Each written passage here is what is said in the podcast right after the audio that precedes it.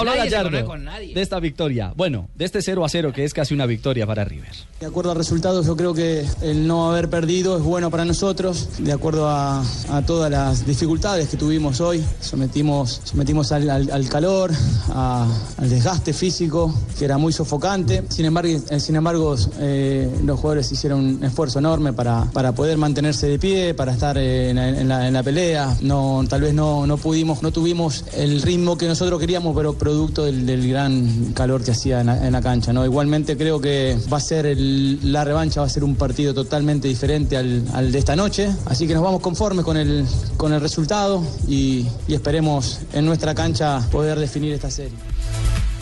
Ah, yo, yo sí jugué esa copa, solo avance. Ah, ¿pero la jugó, Tino? No, yo No. jugué harta, en hartas canchas. De verdad.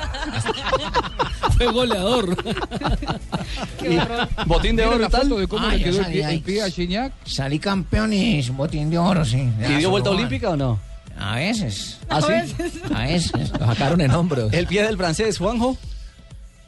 ¿Vieron la foto? Eh, Sí, la, la publicó en sus redes sociales Piña- eh, Gignac. El- lo pisó Mercado cuando lo amonestaron a Mercado que llegó a la, ter- a la tercera tarjeta amarilla y no va a poder estar en la final.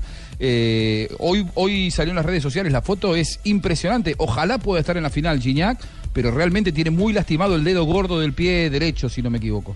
Sí. Bueno, ahí está entonces, panorama de Copa Libertadores. La próxima semana sabremos si River logra su tercera corona o si Tigres de México. River Sí. Puede perder a Mora y a Viudés, eh, porque terminaron mal el partido de, de ayer. Eh, se especula con que Mora eh, puede tener un desgarro y Viudés una contractura muy fuerte. Ambos podrían quedar afuera de la segunda final, más Mercado que llegó al límite de tarjetas amarillas. Bueno, veremos entonces cómo termina esta historia para River y para Tigres que busca el primer título mexicano de una Copa Libertadores de América. Estamos en Blog Deportivo. Estás escuchando Blog Deportivo.